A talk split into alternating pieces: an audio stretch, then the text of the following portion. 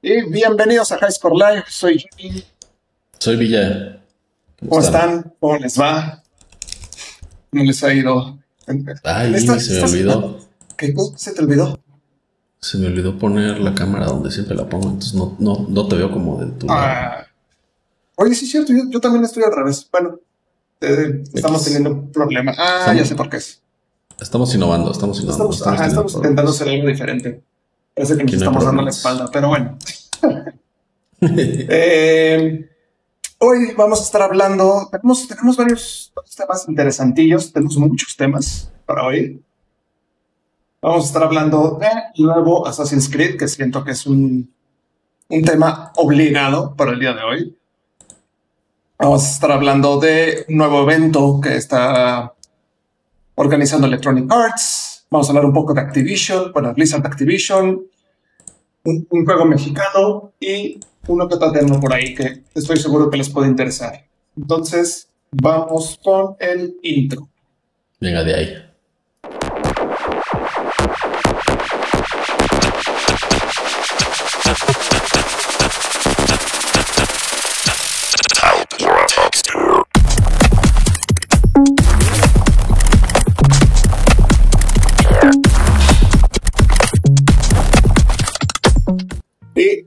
Listo. Muy bien, pues como decíamos hace ratito, cuando empezamos el programa, eh, el primer tema grande del que vamos a hablar hoy es, si son gamers, estamos seguros que, que vieron el, el anuncio del nuevo juego de Assassin's Creed, mínimo escucharon de él. ¿Lo viste, Pilla?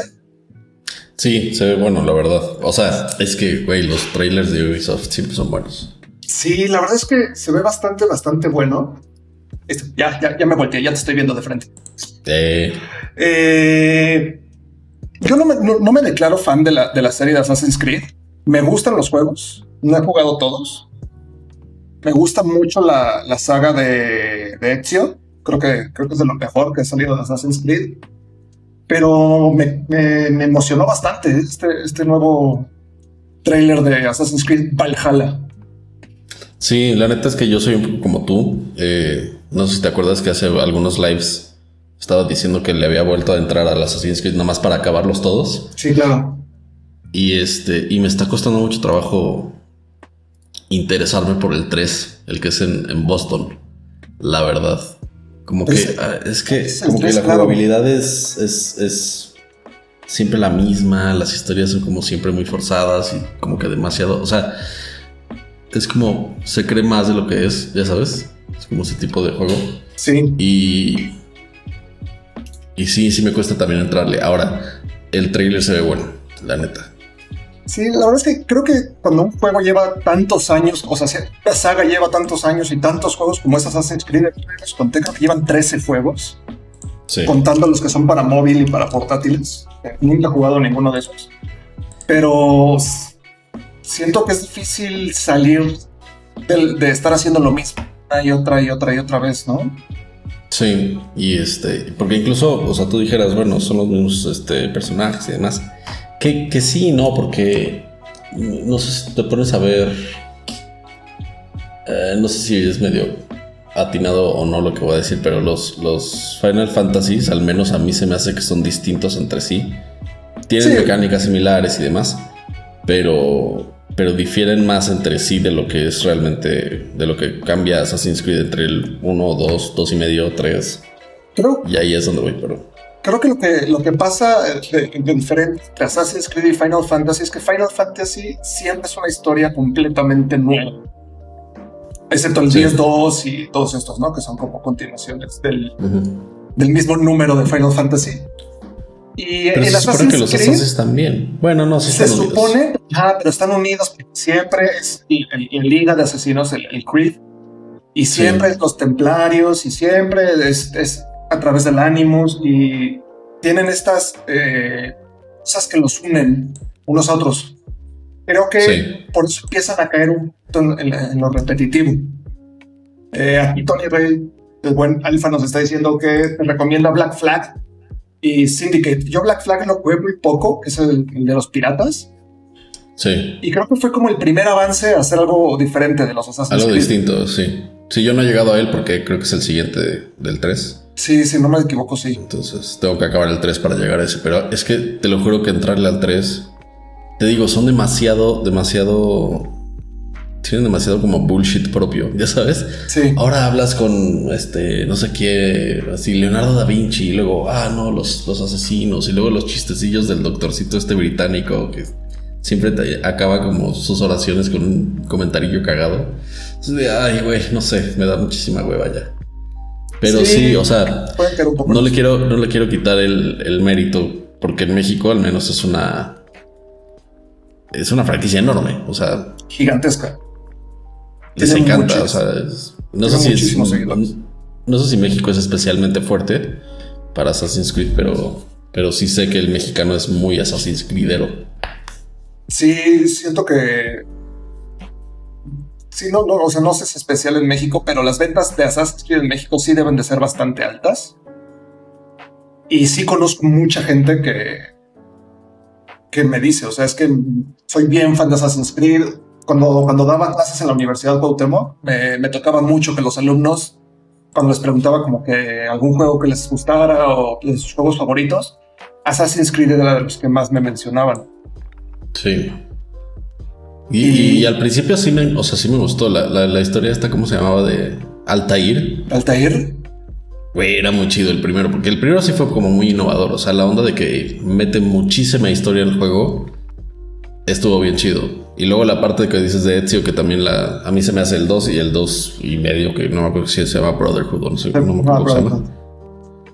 Estaba bueno. El 2, muy bien. El Brotherhood ya es demasiado. ¿No? Son como 28 millones de side quests para. O sea, yo soy de los güeyes que quiero sacar todos los side quests y demás. Ah, Y pues sí está un poco tedioso, así de. Puta, me falta un cofre, está hasta el otro lado del mapa, tengo que ir el caballito. tic, tic, tic, Sí, eso, eso sí un poquito de huevo. Pero, sí, pero bueno, tal vez mi es- forma de jugarlo. y es el tipo de juego también que suelen ser así. Ujú. Aquí Tony está diciendo, ojalá no, Valhalla presente algo nuevo y que no se repita. Yo, Pues- la verdad, tiene un poquito que ver que un fin de semana antes terminé de ver Vikings, entonces terminé como muy emocionado de vikingos y fresco. Ragnar Lothbrok. Entonces, vi el trailer y fue así como, "Oh, no quiero jugar a ser un vikingo". Y sí, la verdad sí se me antoja mucho. Sí, Sí, no, y, y trae, eh, por lo que he leído, porque claramente ya dije que no he jugado los nuevos, que trae como elementos más RPGs. Sí, Entonces, este, pues eso creo que le podría dar un poquito más de interés. Este, porque al menos hasta donde yo he jugado, que sí, admito, son de los primeros. Este, pues como que, la- o sea, incluso las tiendas y nomás visitas y compras tu ropita y esa es como la única diferencia, variedad. Pero ya si ahorita puedes hacer tus armas y puedes como hacer cosas como más interesantes, este, pues sí puede estar, puede estar bastante más chido. Habrá que ver. Pero sí se ve bueno. sí, la creo que verdad. o sea, de, de lo poco que, que- que han dicho sobre la historia del, del nuevo juego, que creo que es lo que lo hace bastante interesante, es que eh, la historia se va a centrar en, la, en el- la época de el- ah, la Europa fe- feudal. La, la- Sí. Se me fue la palabra así, cabrón. Sí, antes de que sea una civilización Ajá. como ya enorme. Este. Tú vas a ser el líder de, de tu propio clan viking. Ahorita no me acuerdo del, del nombre del clan. Y justamente lo que tienes que hacer es. Como huiste de Noruega por falta de recursos, por falta de tierras, por, por un montón de, de cosas por las cuales uno huiría de Noruega, porque pues, no debe de ser el lugar más hóspito de la tierra. Exacto, sí. Eh, buscas eh, tener territorios y todo esto en Inglaterra. Entonces, es justamente la historia de cómo los vikingos llegan a, a Inglaterra a invadir y intentar apropiarse de, de estos territorios vírgenes para ello. Y se me hace bastante, que- bastante interesante. Ya dejan muy de lado todo este rollo. Bueno, obviamente va a pasar, pero ya no es 100% centrado en la iglesia. Eso creo Sí. que es lo que va a pasar. Sí. Y lo que dices, ¿no? Que es, tiene muchos elementos de un juego RPG. Es va a ser un juego de mundo semiabierto. Bueno, abierto podría ser. Y, tú ser el líder de tu clan se da a entender que vas a tener como diferentes opciones de cómo manejar a tu clan para tu gente. Sí, y estaba leyendo también que tiene algunos elementos de. digo, es un juego de, un jugador. Sí. Pero tiene elementos de juego online. Entonces, donde vas a poder reclutar, por ejemplo, yo recluto a tu, a tu vikingo para que me acompañe a hacer algunas misiones o para que se ponga, no sé, como a hacer algunas, algunas cosillas extras. Este. No sé bien cómo va a interactuar. O sea, si, si, si ya en el juego o en, eh, el modo de historia vamos a poder tú y yo interactuar, por ejemplo. Pero pues al menos le da un poquito más de, de variedad. No creo que. No creo que sea la primera vez que pasa, porque ya desde el 2 ya tenía online play, entonces. Fue desde Brotherhood, si no me equivoco. O de tal vez Brotherhood. Creo que fue en Brotherhood. Pero sí, era muy sencillo, era así como, ah, te presta tal güey para que te ayude en una misión y ya. Exacto. Creo que el primero que metieron allá así, el online full on, fue en Unity. Ajá. Eh, este juego le fue muy mal porque tenía muchísimos bugs cuando salió. Como, como suele pasar muchas veces con Ubisoft. Ajá y eventualmente lo fueron reparando y creo que el juego fue, fue mejorando bastante. Y la parte del multiplayer de, de, Valhalla creo que sí puede ser algo que levante esta saga. Que no que le haga mucha falta, pero siento que ya se quedaron como en tenemos a nuestros fans, como lo que hablamos que siempre pasa con Nintendo. Sí. ah, ya tenemos a nuestros fans, pues ya no, o sea, los demás. Sí, es difícil como convencer a alguien de que le entre Assassin's Creed ya, ya tan entrada en la serie, ¿no? Sí, y muchos, muchos dicen justamente lo, que tú decías hace rato, ¿no? Que es que se me hace lo mismo, se me hace muy repetitivo, es de hueva, porque todas las historias son iguales, etcétera. Que sí llega a pasar. O sea, sí, sí hay varios juegos de Assassin's Creed que son así como. Eh, Dice Alfa, sin contar que el Unity estaba muy mal optimizado en la ciudad de París. Eh, eso, era, eso era lo que. Sí, Unity. con muy mal optimizado en la ciudad de París. O sea, justo cuando estabas en París, valía madre. Hablen de Animal Crossing. No, Rodrigo, no vamos a hablar de. No. La verdad es que tú, tú lo tienes, ¿no, Jimmy? No, no lo tengo. La verdad es que jamás he jugado Animal Crossing. No, o sea, medio sé de qué se trata,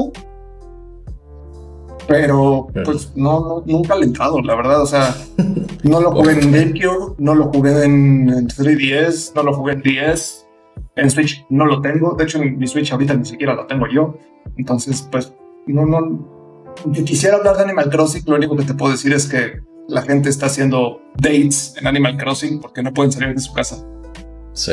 Es como lo más que, que es el, junto con el FIFA, es el juego más vendido en el Reino Unido. Que es lo único que sé de Animal Crossing. Eh, bueno, regresemos al tema donde estábamos. Assassin's Creed. Eh, más que nada que hablar sobre el nuevo Assassin's Creed, o sea, como lo que queríamos hablar es como cómo ha evolucionado o intentado evolucionar el juego. Sí.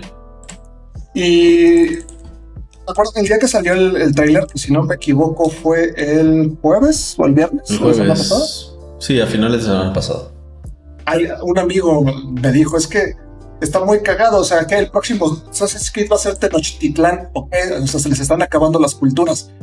y yo lo primero que pensé fue, no mames, estaría de huevos un Assassin's Creed Tenochtitlán, así. estaría muy chido. Sí, así. Creo que sería algo bastante entretenido, pero pues, los últimos dos, eh, Origins y Odyssey, si no me equivoco, uno fue en la cultura romana y otro fue en Egipto. No jugué ninguno de los dos. Sí. Pero sé que les fue muy bien en ventas.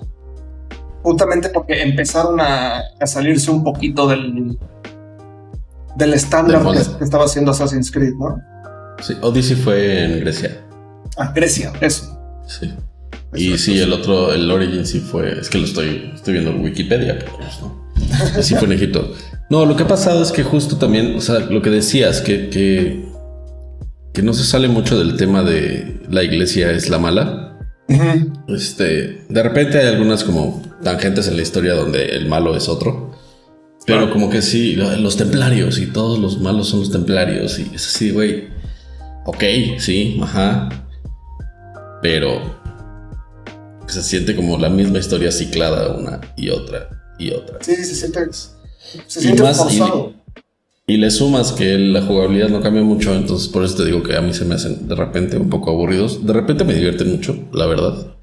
Este, sí paso un buen rato jugándolo, una, una hora, una hora y media o algo así. Este, pero después de eso no lo toco en tres veces, ya sabes. Es como de estos que me hartan así de, ah, ya ya no quiero abrir cofres y mandar palomas mensajeras. Y... Sí, ya, ya me desesperé. Sí, todos esos side quests que neta no, no, no, no, construyeron la historia, ¿sabes? Nada más son cosas que hacer. Ah, es que a mí eso me pasó sobre todo con el primer Assassin's Creed. A mí el primer Assassin's Creed se me hace el peor. Porque lo juegas las primeras horas. Ah, este juego está bien chido y tienes como parkour y tienes parte de sigilo y puedes hacer misiones así o matando a todos o solo matando al, a tu target. medio al estilo de Hitman, lo más arcade. Digo, no que Hitman sea un simulador, ¿verdad? Pero... O sea, con, con, todas estas mecánicas de parkour que lo hacen un poco más dinámico. Pero el problema es que las side quests eran una cueva impresionante y era siempre exactamente lo mismo. Lo mismo. Lo mismo. Mata a este güey porque me pegó. Puta madre. Entonces se empezaba, se empezaba a volver muy, muy repetitivo. Siento que sí lo arreglaron después. O sea, sí eran similares, pero ya no estaban, ya no los tenías que hacer juego para seguir con la historia. Claro. No, y, el primero además tocabas, tocabas el agua y te morías. Eso estaba ah, muy No sabías nada. O sea, turbo asesino, pero no sabe nadar. A juego. Sí, podías escalar acá el Vaticano, pero. sí no, no tocaras un charquito porque vámonos. Sí, entonces, pues lo espero con reserva. Eh, la verdad es que probablemente si sale en Game Pass, sí lo voy a bajar. Eh, si no, la neta no voy a gastar 1300 baros de mi dinero para eso. O sea, y, además al ratito vamos a hablar de que ya no va a costar 1300, sino va a costar un poquito más porque la crisis económica se viene, se viene sabrosa. Este. Entonces sí, no sé, como que vi mucho hype, muchísimo hype en, Twitter y en Facebook y así. y a veces como que no, no entiendo.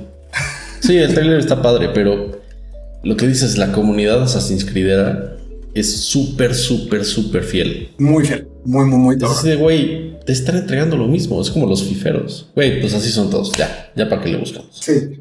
Aquí Michael nos está diciendo, buen ejemplo de un que sigue sacando juegos que cuentan la misma historia y una otra vez, eh, pero que lo hacen bien, es Zelda. Sí, la verdad es que The Legend of Zelda te cuenta la misma historia, pero como maneras diferentes. Y Mario, es que la historia no importa que sea la misma, el problema es cuando el gameplay no varía. Ah. ¿Sabes? O sea, eh, eh, yo no, no, tampoco soy muy Nintendero, pero jugué varios Zeldas y cada Zelda se juega distinto. Sí, sí, sí. O sea, yo creo que los más similares son mayores más que el Ocarina of Time. O sea, son y, los más parecidos y más o menos. O sea, para, para empezar, que tienes las mecánicas bien diferentes. No tienes la Ocarina para. Es como tu herramienta principal y en otro tienes las máscaras, como que ya desde ahí cambia bastante, ¿no? Ajá. Y luego Wind Waker y luego, o sea, el primero, o sea, el Legend of Zelda pues sí es el, podrá ser la misma historia, igual que la isla de Mario, pero la jugabilidad cambia y a mí se me hace eso más importante para que una saga siga ofreciendo como emoción. Sí. También es, o sea, es de las, de las principales críticas que siempre hemos tenido contra el FIFA, por ejemplo. Que se juega exactamente igual que el pasado, ¿sabes? O sea, es lo mismo. Entonces, y lo que tú decías, o sea, el, fan de Assassin's Creed es súper fiel, aunque le estén entregando lo mismo una y otra vez. A mí me pasa con Call of Duty. Sale un Call of Duty. nuevo Call of Duty. Es lo mismo, sí, pero es nuevo. O sea, es como este pedo de los Simpsons de la nueva Stacy Malibu, pero ahora tiene sombrero. Sí, sí, sí. Siento que. No, y está, bien que pase, pero. Pero pues sí, no es para todos, definitivamente. Pues, hay, que, hay que ver qué pasa. Eh, va a salir para PlayStation 4, Xbox One, Xbox Series X, PlayStation 5 y PC. PC. Eh, se supone que va a salir junto con las nuevas consolas. O sea, va a ser casi, casi que juego de lanzamiento. No se declara un juego de lanzamiento porque no es exclusivo de ninguna de las dos consolas. Pero, pues. Dicen que a finales de este año. Ajá. Es la fecha de lanzamiento. Vamos a ver si todo esta onda no, no lo retrasa. Sí, porque con las cosas como van ahorita con la mayoría de los desarrolladores. Ah, Jimmy, Jimmy, Jimmy, Jimmy. Dime, dime. También sale en Stadia. Ah, claro, sale en, Stadia. en, la, en la defunta para ese entonces Stadia. Sí, sí, sí, sí. Alguien sigue teniendo un Stadia de su suscripción. Pues ahí nos platica qué pedo. Que yo, la verdad, no. Hoy estaba viendo que van a ver, van a salir, creo que dos juegos de aquí a octubre en Stadia. ¿Dos? Sí, güey, es así de. Pues. ¿Cuál es el punto, güey? O sea. Creo que son los más que han salido desde que lo lanzaron, ¿eh? Pero suscríbete algo más si tienes dos al día, güey. Bueno. si quieres a la semana, güey, pero sí. Yo, la verdad es que tengo ganas de probar este día más como para ver qué pedo. Pero pues todavía no está en México y no tengo un VPN aún. Eh, ¿Sí vieron la posible consola edición especial de Valhalla? Sí, sí vi un, un es un fan-made, no, no, sí, no es oficial. Ajá, no es oficial.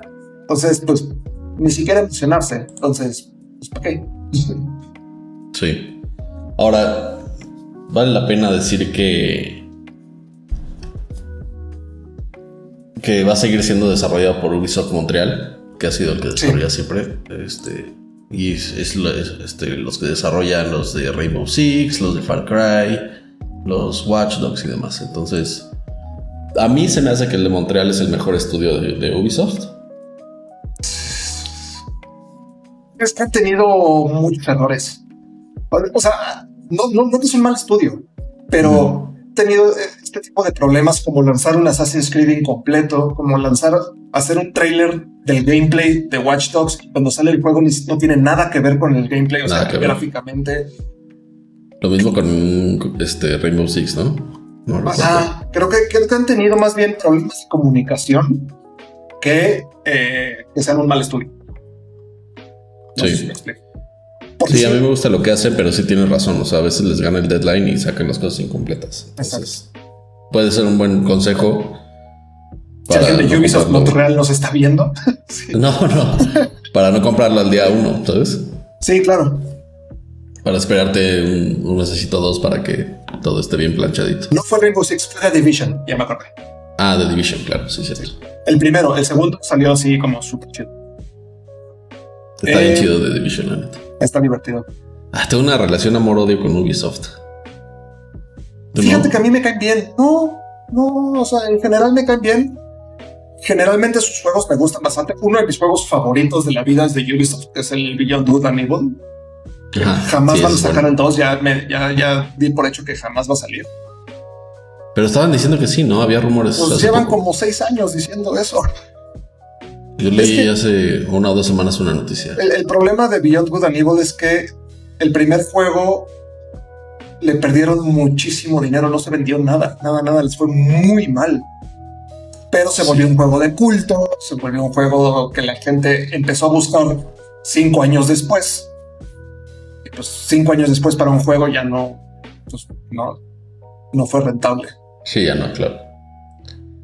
Entonces, pues bueno, este, los que nos están viendo, los que lo vean después en YouTube o en Spotify o así, no lo van a ver en Spotify, pero lo van a oír. Eh, si lo están esperando, díganos y díganos por qué.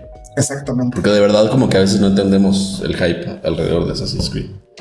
Y hay, una, hay un mundo de merch y la es como súper icónica y es como la mitología de Assassin's Hay libros, hay cómics, o sea, hay, o sea, libros, novelas, no libros de arte nada más. Hay novelas de Assassin's Creed.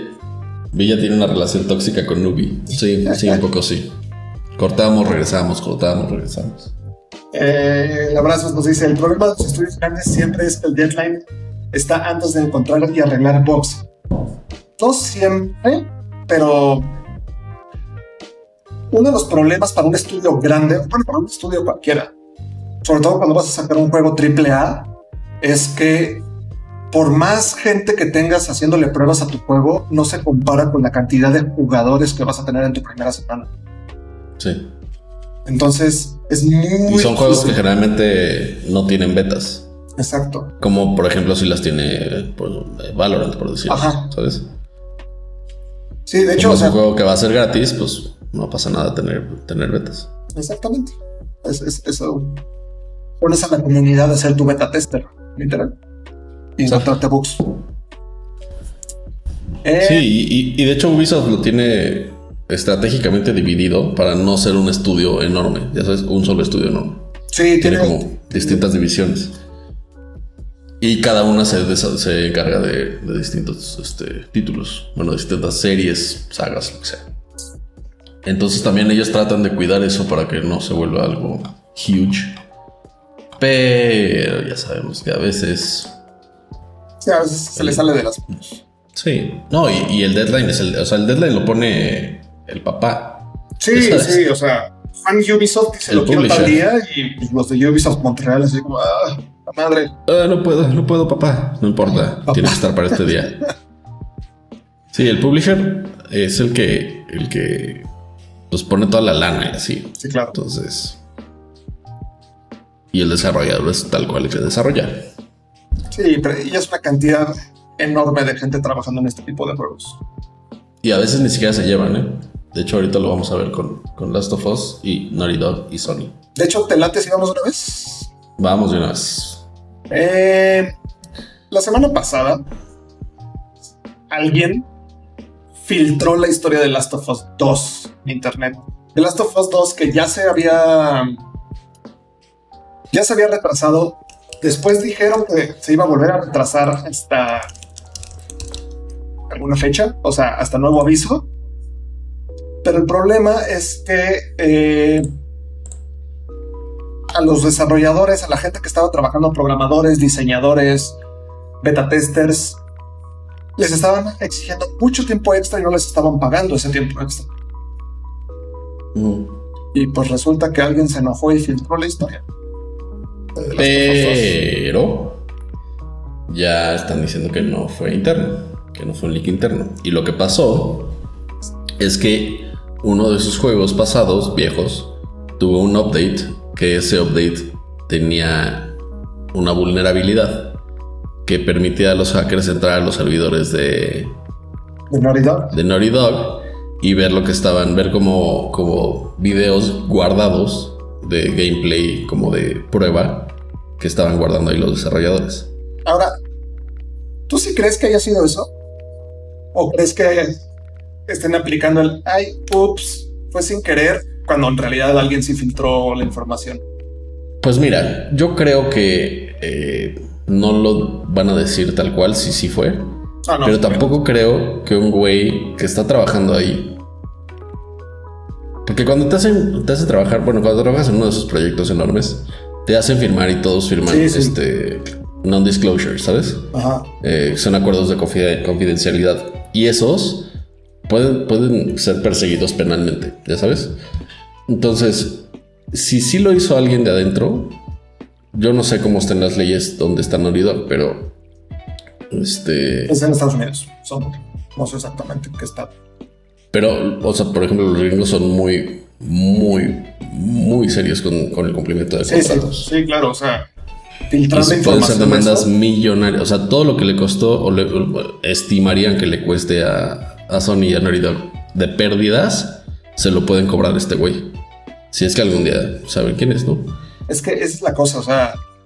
Entonces yo no creo, yo no creo que alguien interno, por una molestia tan que ya sabes que, o sea, si estás trabajando en un juego así, ya sabes que la chinga va a estar así. La neta. Sí. Sí, no.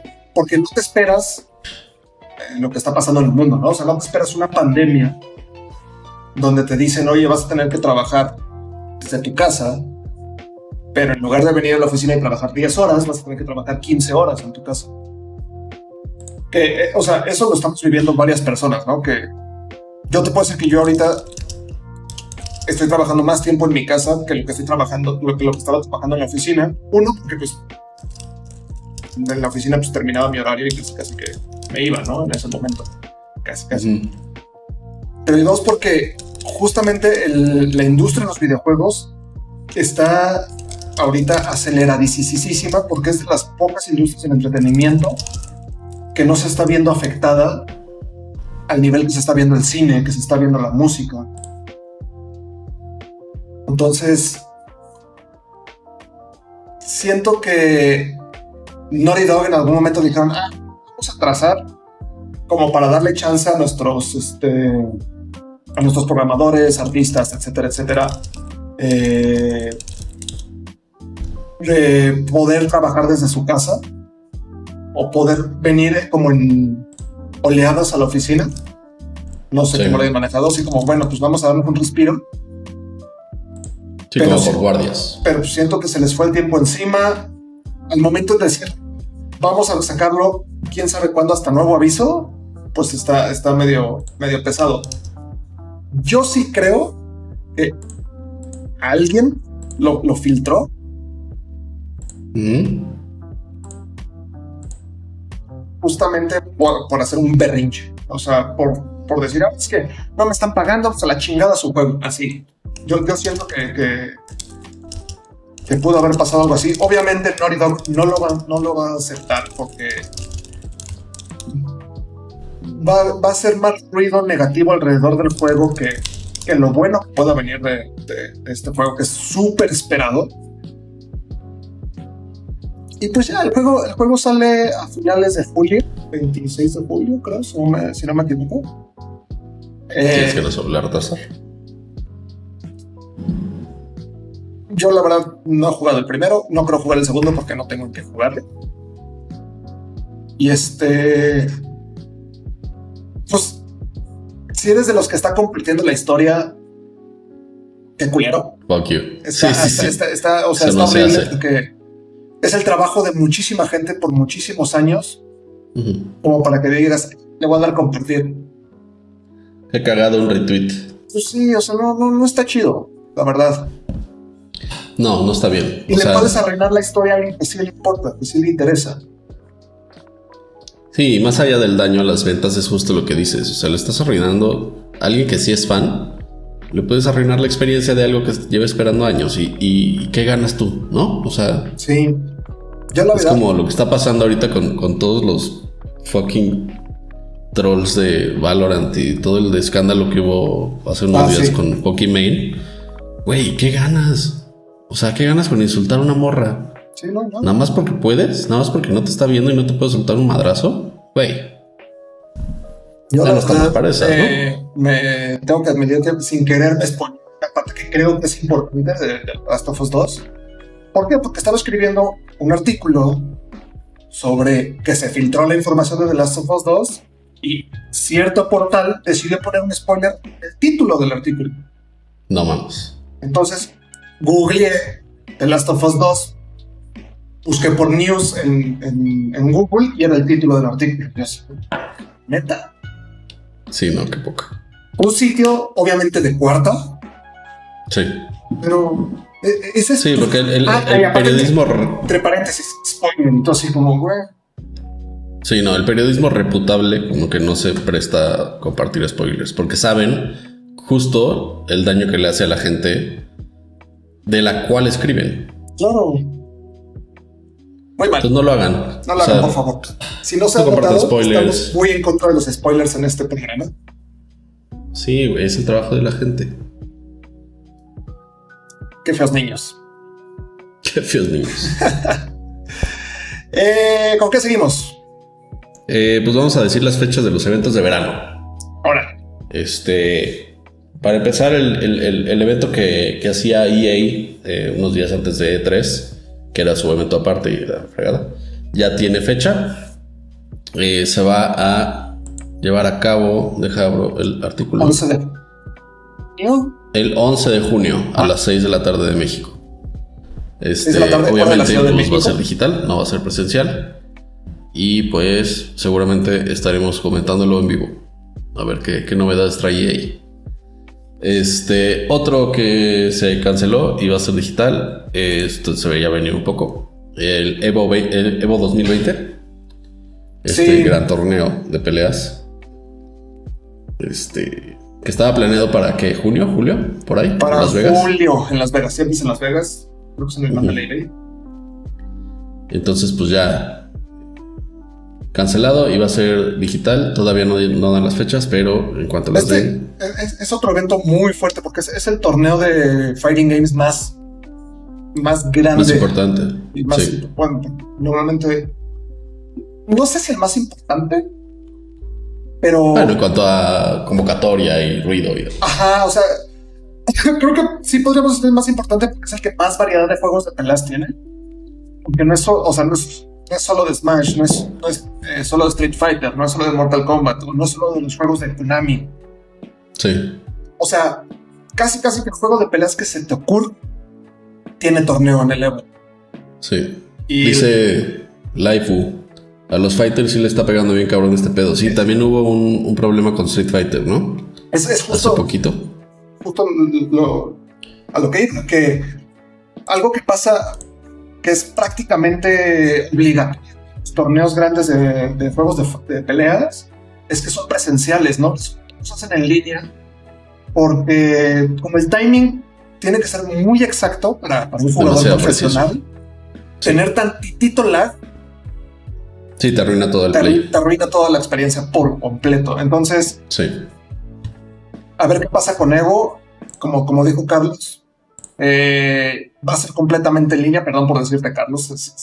Jesus, Como dijo Pilla, va a ser completamente en línea. Eh, hay que ver cómo lo solucionan. No es el primer juego, torneo de juegos de peleas en línea, pero creo que va a ser muy diferente porque es un torneo internacional. Es el torneo al que más jugadores japoneses viajan fuera del país. Eh, aquí Juan Dorantes, eh, ¿cómo será un nuevo en línea? Porque debe haber juez, ¿no? Si no tienen buena conexión, vale más la experiencia. Sí. Eh, Justo. Hay, que ver cómo lo solucionan. Yo te puedo decir mi experiencia de este fin de semana. Nosotros organizamos, en la empresa donde trabajo, organizamos, estamos organizando unos torneos de juegos de pelea junto con la AAA y este fin de semana fue King Fighters 13. Que jamás voy a entender por qué dice la COF. Porque es la COF y no el COF. Me da mucha risa. sí, sí, sí. Y la solución fue que los dos jugadores se conectaran remotamente vía Parsec, que es una plataforma para accesar remotamente a una computadora que está prácticamente diseñada para gaming. Eh, y jugaron los dos como si estuvieran presenciales en la misma computadora. Fue bastante buena la respuesta de los jugadores. Los jugadores les, les gustó la opción. Yo supongo que Evo va a ser algo similar. Y obviamente esto te da la opción de tener un juez como computadora tal cual, como viendo qué es lo que está pasando. Pero pues, hay, hay, que ver qué pasa, porque pues, obviamente a un jugador japonés pues, no le va a convenir mucho jugar remotamente contra un jugador en Estados Unidos, ¿no? Cuando lo más probable es que la computadora o el servidor. El servidor. Claro. Entonces, hay que ver qué pasa con el Evo. Sí fue una, una noticia fuerte. Se estaban agarrando así. Se esperaban. Sí, así, a las últimas. Siento que ayer fue el último día que, que podían confirmar o cancelar. Ayer o antes, no, bueno, sí. lo cancelaron, no me acuerdo qué fue. A las 11.59 de la noche, así. Ah, sí, siento que, es que sí, pues sí. Así pasó. Y este. Pues sí, justo. Otro de los que se canceló, o otra vez, que ya se había cancelado, el GDC. GDC era, estaba eh, inicialmente para marzo, obviamente se canceló.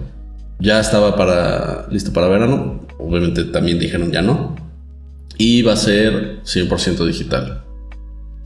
Eh, todavía creo que no dan la fecha. Si no. me equivoco, no han dado fecha. Y también GDC, así como, como hablábamos en otros programas sobre cómo, afecta el E3 a, los desarrolladores, GDC le dan la madre a los, a los desarrolladores independientes, porque es donde pueden enseñar sus nuevos juegos sin tener que pagar una millonada para estar en el E3. Sí. Porque sí, porque sale de tres, no cualquiera. Sí, GDC es justamente el Gamers Design Conference es un evento de desarrolladores para desarrolladores. Obviamente, ajá, obviamente si, si eres gamer, pues te interesa, puedes, puedes ver las conferencias y así, pero es men, no es como, es como más técnico. Es más técnico, exacto. Eso es lo que quería decir. Sí, es menos, menos flashy, pero igual es, es muy interesante. Entonces, pues todavía no da fecha, pero ya la darán y también la estaremos cubriendo. Exactamente. Y la última de eventos de verano es el Summer Game Fest. El Summer Game Fest le voy a dar un trago a mi cerveza porque no me lo estoy agarrando aquí como burro. Salud, salud. Aprovecha tú que puedes porque aquí no ven. No, aquí ya tampoco. Este. Que es este evento que se creó para responder a las cancelaciones de E3, de GDC, de Gamescom y demás. Este va a ser un evento de cuatro meses. Obviamente todo va a ser conferencias digitales y demás. Eh, me parece. Sí, que es el mismo organizador de The Game Awards. Sí, ese. Se llama Jeff Kiley. Él es el que organizaba el E3 hace algunos años. Que renunció y fue muy sonado cuando renunció. Y este, pues bueno, al menos sabemos que trae un nombre atrás fuerte como para jalar el, interés de las marcas a participar. Ya hay, ya hay muchas eh, marcas interesadas, montadas, subidas al tren. Aquí hay un pequeño listado, se los voy a decir rápido. 2K, Activision, Bandai Namco, Bethesda, Blizzard, Bungie, CD Projekt Red, Digital Extremes, Electronic Arts, Square Enix, Private Division, Riot Games, Steam y Warner Bros. Interactive Entertainment. O sea, todos los grandes y muchos de los medianos. Todos los grandes y todavía hay muchos por confirmar. Este, me imagino que muchos medianitos irán como en la segunda ola de, de confirmaciones. Claro. Y este, pero pues está bueno que no nos vamos a quedar sin noticias de, porque pues, como decimos desde hace mucho, la gente sigue chambeando. La gente sigue teniendo deadlines, la gente sigue teniendo que sacar los juegos para sacar la renta, ¿sabes? Entonces, este, no, no, se puede frenar el mundo y pues al menos ya tenemos algunas, algunas buenas noticias en este, en este aspecto. Eh, Juan Dorantes nos dice, si estos eventos tienen gran éxito hacerlos en línea, quizás esto será una tendencia para el futuro. Yo estoy totalmente de acuerdo con eso. Totalmente de acuerdo. Sobre todo, igual y no E3 y dice que ya son grandes y, son como muy de, caché. O sea, como que ir ya te da algún tipo de cloud. Pero los chiquitos como PAX o, algún otro así más medianón, podría ver su. O sea, incluso South by Southwest, ¿sabes? Que como que cloud no te da nada a ir a South by Southwest. Eh, Entonces, pues, ¿por qué no? Es que este, estos eventos son muy importantes para la gente que está en la industria, sobre todo como para hacer networking, tal cual. Networking, sí. Si yo soy un desarrollador independiente o yo tengo, por ejemplo, un estudio de doblaje y quiero empezar a trabajar en videojuegos. Incluso para streamers y youtubers. Sí, claro, o sea, en un evento como GDC, como E3, como PAX, como eh, Tokyo Game Show, tengo todos los desarrolladores grandes e importantes en un solo cuarto, bueno, en una, no es un cuarto, ¿no? En una sala gigantesca. Entonces. Sí, eso sí, claro. Esta parte del, del, evento pues, se va a mantener igual. Lo que va a cambiar, o puede cambiar, y creo que va a tener un impacto bastante positivo, a ver qué pasa. O sea, dependiendo qué pase, son las conferencias. Se hagan. Y es lo que Nintendo ha estado haciendo ya por, por algunos años, ¿no? Nintendo hace estas eh, los Nintendo Directs, que ni siquiera son conferencias, le dan play a un video que preparan por, varios, por varias semanas o meses, no sé cuánto tiempo me tardan. Y ya. Sí, con entrevistas y ya. y esa es su, su, entrevista, ¿eh? su video tal cual, su, su, conferencia. Su presentación, sí. Y les va bastante. Sí, es tal cual una presentación. Sí. Ahora, no vas a tener cosas cagadas como Keanu Reeves en el escenario gritándole a la gente, ¿no? Pero.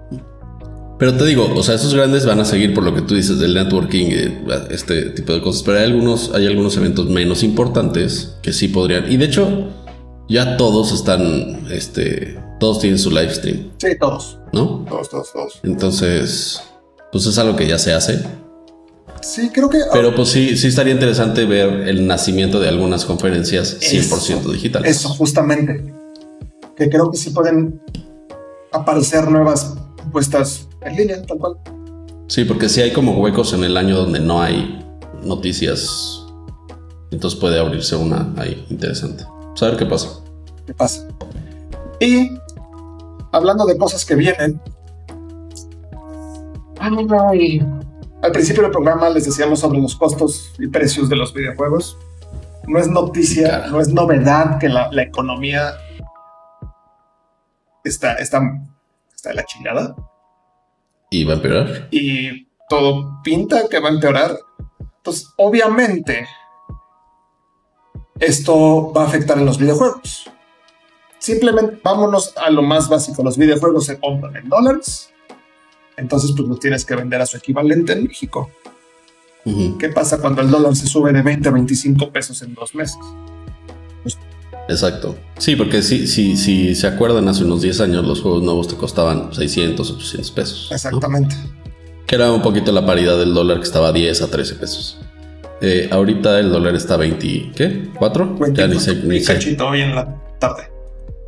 Entonces los juegos nuevos, en vez de estar en 1200, ya están hasta en 1700 pesos. Esto, digo, ya cuando sale un juego, es muy difícil que varíe el precio. O sea, ya si salió en 1200, seguramente ya se va a quedar en 1200. Pero para los nuevos, esto salió en una noticia de Shataka, no sé cómo se dice eso. Yo tampoco he sabido, nunca he entendido cómo se dice.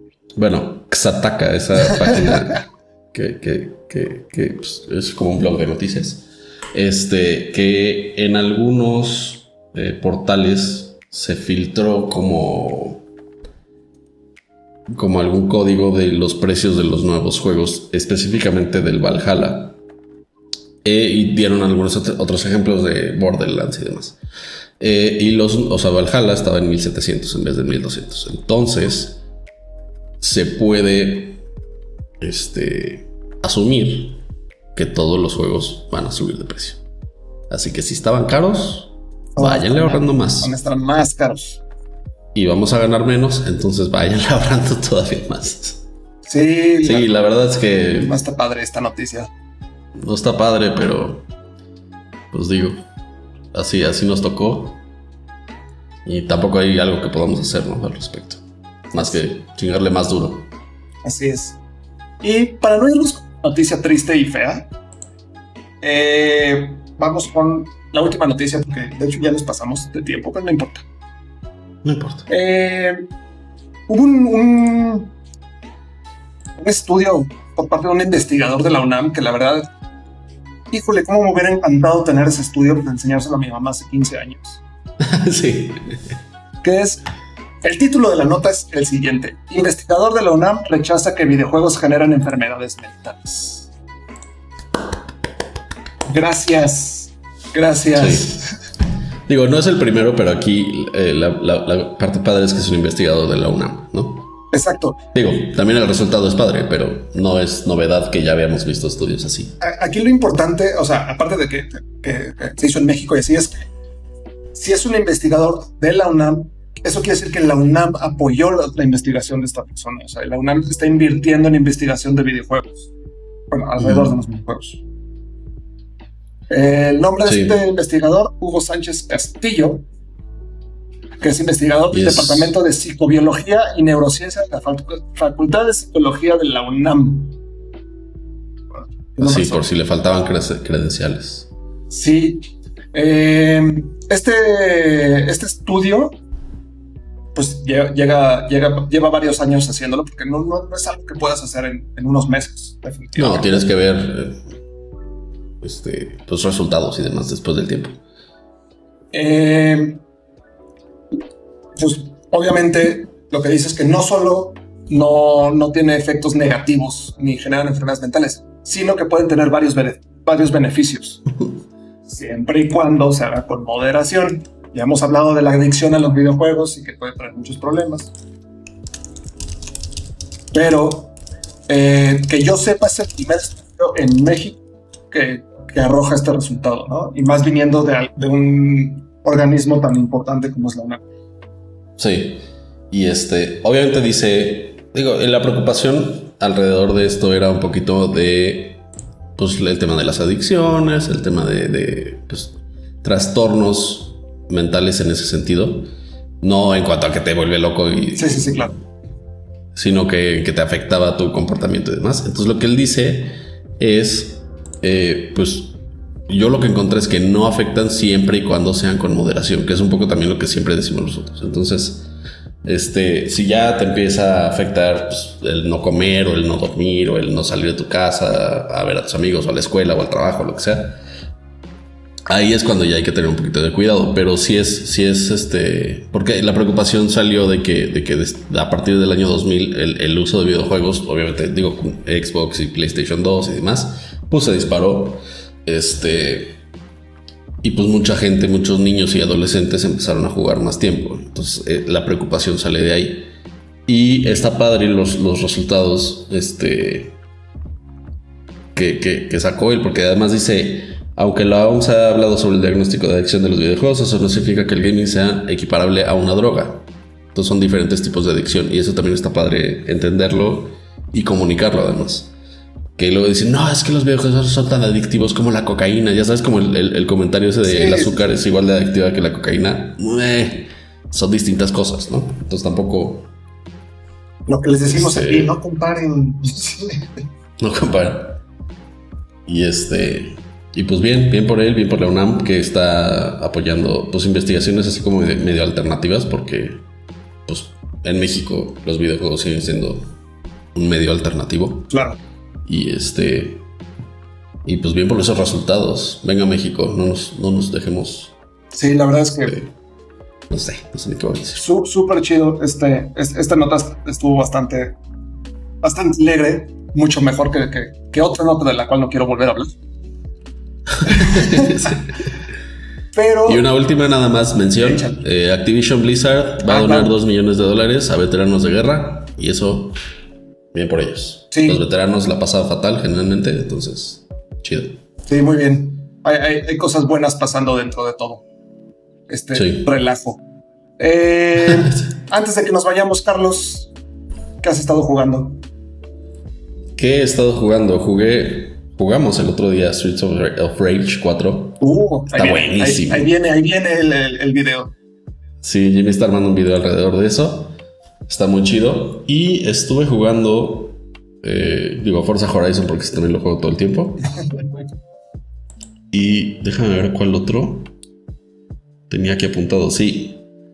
Uno que no sé si te gustan los point and clicks. Aventura. Sí, sí, El, el Green Fandango. Oh, es buenísimo. Soy súper fan de Green Fandango. Lo tengo como a la mitad en mi Steam y dije, vamos a, vamos a, vamos a darle un poco. Es, un es divertidísimo, me encanta. Sí. Gran, gran me gusta mucho. Sí, sí, sí. O sea, Mani Calavera. Me acuerdo de Green Fandango cuando estaba en primaria. Sí, sí, es muy chido. Wow, si les gustan onda, onda de aventura point and click como Monkey Island, por ejemplo, Green Fandango les va a gustar mucho. Sí. Que trae como el mismo humor también es de Lucasfilm. Digo, Lucas Arts. Y este, y está muy chido. Sí, recomendadísimo. No me acordaba de Fandango. Yo, pues, sí, chido. Ya este Streets of Rage 4, que está bien chido. Está muy divertido. Si jugaron los primeros, no se van a, no se van a decepcionar en lo más mínimo. Y eh, he estado jugando mucho Enter the Gungeon, que es este. ¿Qué tal está, eh? Está muy divertido. Está muy difícil pero está, entretenido si tienes así un ratito libre o no te quieres clavar a jugar dos horas o no te quieres así como meter súper intenso en un juego. Está muy padre, está muy entretenido, las gráficas están divertidas, los, los enemigos están muy cagados y está perro, o sea, sí, sí, sí es un reto. Y yo soy muy malo para esos juegos, entonces es un reto doble para mí.